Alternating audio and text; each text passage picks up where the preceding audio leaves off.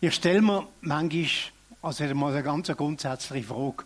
Und letztens, wenn man Gottesdienst ist, die Frage plötzlich auftaucht, was willst du eigentlich für den Fall, dass du das nächste Mal wieder hier predigen tust? Da könnte man verschiedene Antworten geben. Da ist einfach spontan die Antwort gekommen. Ich möchte als einer, der von Gottes Wort berührt und bewegt worden ist, zu den Menschen reden. Und das Ziel soll sein, dass wir alle neu von Gottes Wort, von seiner Kraft berührt und bewegt werden. Sind ihr da mit mir? Geht es um das? Und um viel anderes. Und dann ist mir ein Wort vom Paulus durch den Kopf gegangen, wo er an seinen Mitarbeiter Timotheus sei, äh, sagt, er soll einer sein, der das Wort Gottes richtig austeilt. Oder richtig teilt. Es heißt nur teilen. Und er denkt, ja, das möchte ich auch. Ich möchte etwas aus dem Schatz vom Wort Gottes mit euch teilen und wir wollen uns miteinander daran freuen. Und ja, und das Wort geht. Ich, ich muss euch jetzt schon ein bisschen eine Bibel ab und zu mit dieser Predigt. Das Thema ist mir einfach dann so angesprungen. Wo Sonja eine Mail verschickt hat, dann suche ich da noch einen Prediger oder eine Predigerin für den Sonntag, habe ich gedacht, okay, schön, ja, nein, ein anderes Mal wieder. Und dann äh, habe ich so gedacht, ja, solltest du wenigstens das Thema anschauen, das gestellt ist. Habe ich das Thema angeschaut, ein paar Gedanken gemacht, dann bin ich so in Fahrt gekommen, habe ich gedacht, ja, ich glaube, ich sollte doch zusagen. Ja, um das Thema geht es heute. Sehnsucht nach Kraft. Und wir sind noch immer und noch weiter im Gesamtthema in Erneuerung von innen nach außen. Und das ist jetzt so der Schlusspunkt vom thematisch von der zweiten Serie. Sehnsucht nach Kraft. Ist das ein Thema für dich? Sehnsucht nach Kraft? Für was brauchst du überhaupt Kraft? Hat eine Idee oder gehen wir wieder heim, brauchen wir keine Kraft? Daniela hat mir mal assistieren und schreibt mal auf, für was brauchen wir eigentlich Kraft? Ja, für so viel brauchen wir Kraft. Das ist erst ein kleiner Anfang. Und wenn wir jetzt denken an das, was uns Judith vorher wieder gesagt hat, es braucht Kraft, um auch schwierige Sachen zu bewältigen. Und dann hoffe ich, dass etwas uns noch mehr bewegt, dass es auch bei uns um die Kraft geht, das Evangelium wirksam anderen weiterzugeben. Dass wir Kraft empfangen, um anderen zu dienen, damit sie die Liebe Gottes erfahren.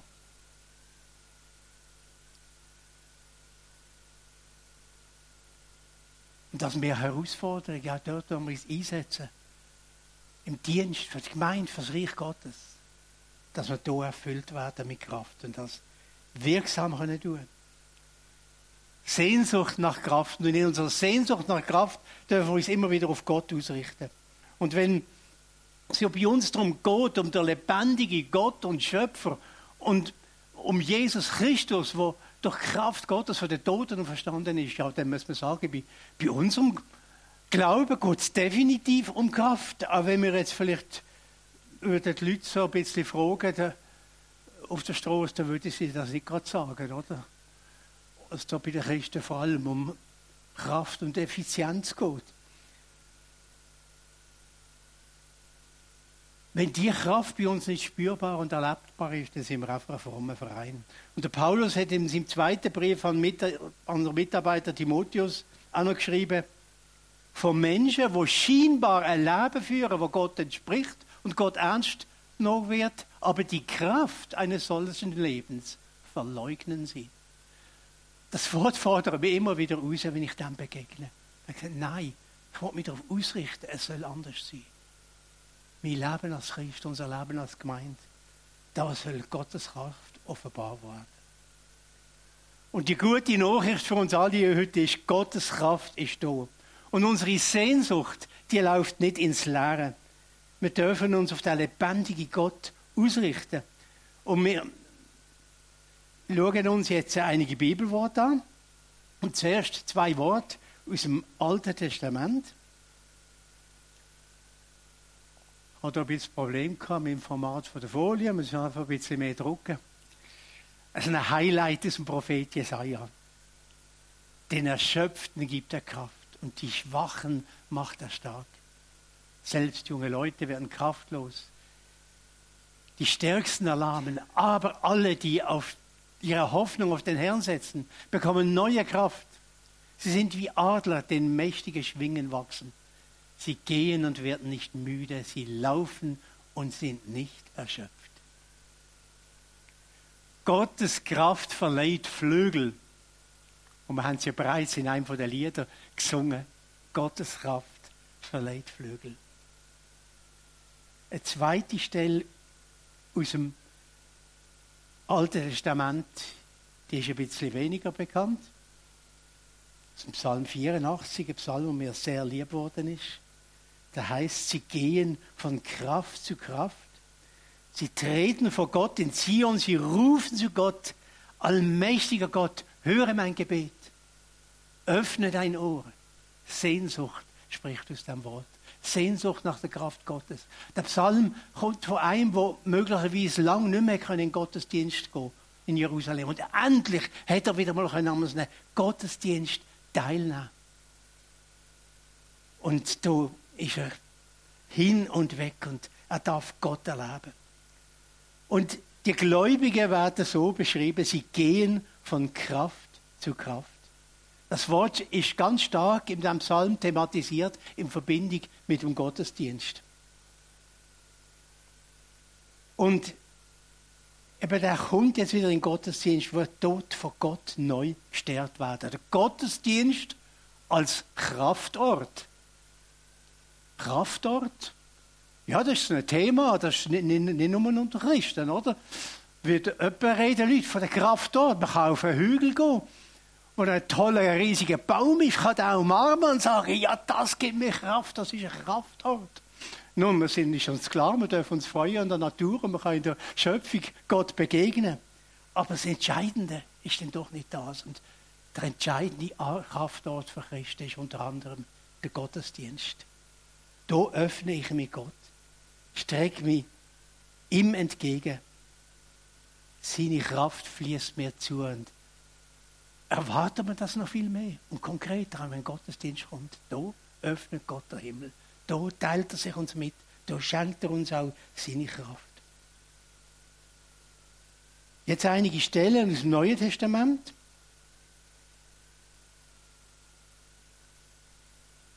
Die vier Evangelien lasse ich jetzt auf der Seite.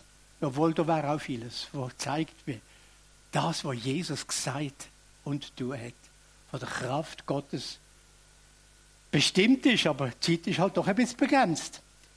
Jetzt schauen wir uns drei Bibelworte an. Eins ist der Apostelgeschichte und dann noch zwei von Paulus. Das ist natürlich Kardinalstelle. Ihr werdet Kraft empfangen. Wenn der Heilige Geist über euch kommt und ihr werdet meine Zeugen sein in Jerusalem, in ganz Judäa, in Samaria und bis an das Ende der Welt. Das ist die große Zusage von Jesus an seine Jünger und an seine Gemeinde, bevor er sie verloren hat, um dann nachher durch den Heiligen Geist in einer ganz neuen Weise nachzuziehen. Ihr werdet Kraft empfangen, wenn der Heilige Geist auf euch kommen wird. Und das nächste Wort von Paulus, denn das Wort vom Kreuz ist für alle, die verloren gehen, eine Torheit. Uns aber, die wir gerettet werden, ist es eine Kraft Gottes.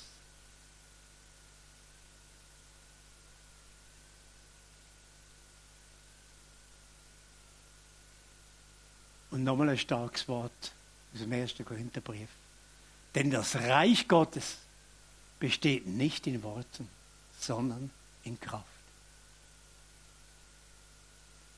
Bei diesen drei Worten merken wir deutlich, das sind nicht einfach Randbemerkungen im Neuen Testament. Da geht es ums Wichtige. Da geht es um den Kern, da geht es ums Entscheidende. Durch die schöpferische Kraft von Gott entsteht Neues. Durch seine Kraft entsteht Veränderung zum Guten im Leben von Menschen. Da sind wir jetzt ein bisschen schnell durchgegangen bei den beiden nächsten Worten, werden wir ein bisschen länger verweilen. Wenn wir dem Thema im Neuen Testament nachgehen und auch im Alten, dann sehen wir etwas Besonderes. Kraft Gottes, das ist super. Und das wäre ja jetzt am einfachsten, wenn man einfach könnte sagen, komm zu Jesus, verbind die Leben mit ihm und dann bist du ein super Power Christ. Und alle Schwachheit ist wie wegblasen, oder? Judith, hä? So wär's doch, oder? Und so wünscht ihr uns das, oder? Aber das ist offensichtlich nicht so. Und das wissen wir alle aus Erfahrung. Und offensichtlich hat es auch Gott nicht so vorgesehen. Und jetzt kommen wir zu zwei Worten, wo, zu zwei Bibelstellen, ja, wo uns darüber etwas sagen. Die eine ist im 2. Korinther 4. Das ist so quasi der Vorspann von dieser Stelle, aber es ist ein starker Vorspann. Der Gott, der einst sagte, Lichtstrahle aus der Dunkelheit, der hat ein Licht in unseren Herzen aufleuchten lassen, das uns seine Herrlichkeit erkennen lässt, wie sie Jesus Christus aufstrahlt. Durch Licht, durch Kraft, durch Freude. Und das ist uns durch Jesus geschenkt. Und jetzt, was macht der Paulus mit dem für Erfahrungen? Das sagt er uns im nächsten Satz. Diesen kostbaren Schatz tragen wir in uns, obwohl wir nur zerbrechliche Gefäße sind. So wird jeder erkennen, dass die außerordentliche Kraft, die uns wirkt, von Gott kommt und nicht von uns selbst. Ein starkes Wort wo von der Kraft Gottes redet und die andere Realität, wir sind noch irdische, schwache, zerbrechliche Gefäße. Unser Leben ist noch gleich auch noch recht begrenzt, aber Gott gibt seine Kraft da in uns hinein, in unser Leben.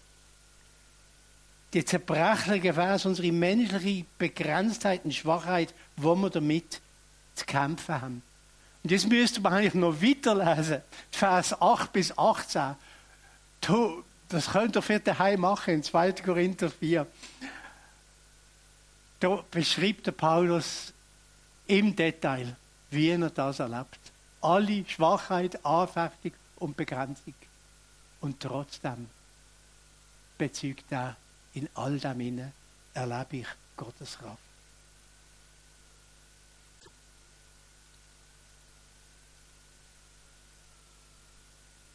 Der Abschnitt und der nächste, den wir uns werden anschauen, macht deutlich, die Schwachheit und Begrenzung ist in unserem Leben als Christen einfach noch stark präsent. Gott hat es zwar anders machen können, aber er hat es offensichtlich so vorgesehen. Aber gerade dadurch wird deutlich, dass es seine Kraft ist, die am Werk ist. Und das hilft uns dazu, dass nicht Menschen groß geworden, gemacht werden, sondern dass er alle Gott zugehört, wie sie ihm gehört. Die Ambivalenz von Kraft und Schwachheit, die bringt natürlich ein unglaubliches Spannungsfeld in unserem Leben. Aber das Wesentliche ist, dass auch da Gott mit drin ist und uns seine Nähe schenkt. Nun noch zu einer zweiten wichtigen Aussage von Paulus, die ist sehr bekannt. Der Paulus redet in 2. Korinther 12 davor, dass er von Gott ganz besondere Offenbarungen und Einblick bekommen hat, auch in die himmlische Welt. Er tut das nur andeutungsweise beschreiben. Aber ist ein ganz starkes Erleben von Gottes Licht und Herrlichkeit. Und dann sagt er weiter, dass er auch in seinem Leben mit einer ganz besonderen Belastung muss fertig werden. Er druckt das bildhaft aus, er sagt von einem Pfahl im Fleisch. Ja, sogar redet er von einem Engel Satans, wo ihn mit Füßen schlägt. Und wir haben natürlich viel gerätselt, was ist das gewesen? Ist irgendeine ganze Leiden, ein Gebrechen, etwas, wo ihn hindert? Wir wissen es nicht. Jedenfalls etwas unglaublich stark Belastendes. Und dann ist Paulus zum Schluss gekommen, dass Gott die Belastung in seinem Leben zulässt, damit er aufgrund von seiner besonderen Erkenntnis und Einblick auf keinen Fall überheblich soll werden. Das hat er offenbar klar erkannt, aber es ist trotzdem schwierig sich mit dem abzufinden. Und dann ist wieder so Gott geholt und gesagt, Gott, das geht doch nicht so. Und er hat, er hat Gott dreimal darum gebeten, dass er von dieser schweren Anfechtung befreit wird. Und ich denke, nicht einfach so am Donnerstag, am Freitag und am Samstag dreimal betet, oder? Sondern das sind wahrscheinlich so drei Phasen in seinem Leben, wo er mit Gott gerungen hat und gesagt, geht's denn nicht anders? Und er hat offenbar alle dreimal, es steht nicht so ganz wörtlich da, aber man kann es annehmen, immer die gleiche Antwort bekommen. Wo Gott ihm da gegeben hat. Gott hat zu ihm gesagt, meine Gnade ist alles, was du brauchst. Denn meine Kraft kommt gerade in der Schwachheit zur vollen Auswirkung. Das ist die Antwort, die der Paulus bekommen hat. Und schließlich hat er die Antwort von Gott angenommen. Und was er denn darüber sagt, nachdem er die Antwort angenommen hat, das ist wirklich unglaublich stark. Daher will ich nun mit größter Freude mich meiner Schwachheit rühmen, weil dann die Kraft Gottes in mir wohnt. Ja, ich kann es von ganzem Herzen annehmen, dass ich wegen Christus mit Schwachheit leben und Misshandlungen, Nöte, Verfolgungen und Bedrängnisse ertragen muss. Denn gerade dann, wenn ich schwach bin, bin ich stark. Unsere Schwachheit und Grenzen sind für Gott letztlich kein Hindernis, sondern sie dienen erst recht dazu, zu sehen, wie, wie, wie stark die Kraft Gottes ist. Und sie, dienen, und sie dienen dazu, dass er dann wirklich geehrt wird, schließlich, und nicht mehr. So weit im Schnellgang eigentlich Blitzlicht zu dem Thema. Ich versuche das jetzt mal noch in drei Punkten zusammenzufassen, um was es da geht. Der erste, Gott will, dass wir seine Kraft erfahren. Seine Kraft soll in unserem Leben und in unserem Umfeld gut bewirken und Wunder schaffen. Das möchte Gott.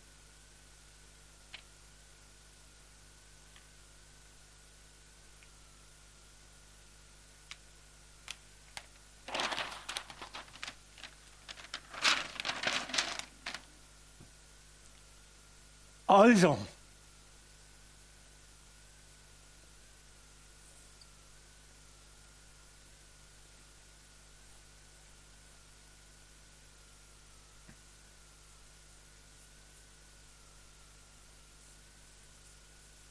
Gottes Kraft, wo wirkt. Und er hat, nach der wir uns ausstrecken dürfen.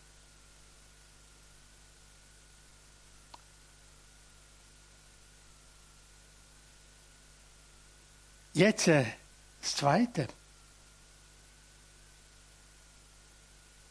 Gott lässt menschliche Schwachheit und Begrenztheit weiter zu umso mehr sollen wir staunen, über das, was Gottes Kraft trotzdem bewirken kann.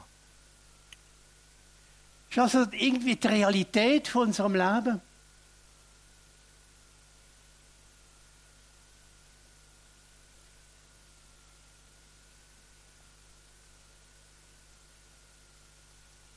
Grenzen, Schwachheit.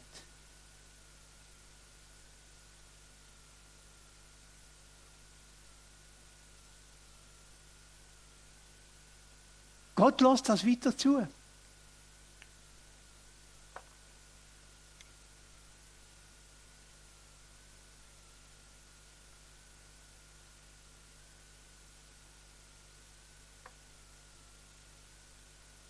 Und das Dritte,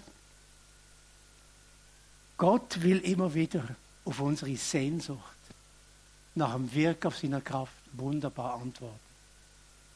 Das zu unserem Besten, zu unserer Freude und zu seiner Ehre. Oh, jetzt haben wir bald keinen Platz mehr ein bisschen. Der Pfeil ist jetzt ein bisschen kleiner, das ist eigentlich auch gut so. Das ist unsere Sehnsucht, Sehnsucht nach Kraft.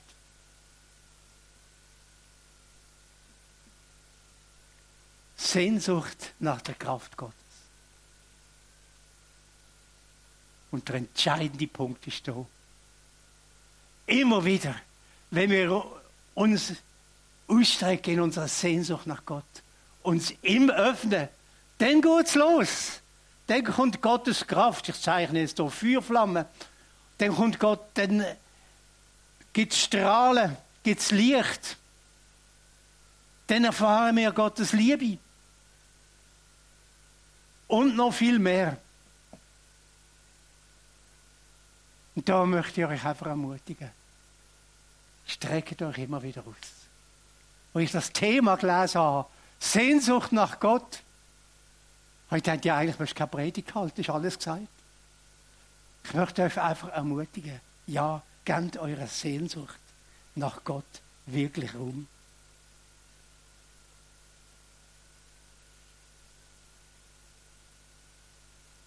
Und dann noch ein Hinweis auf das Gesamtthema. Erneuerung von innen nach außen.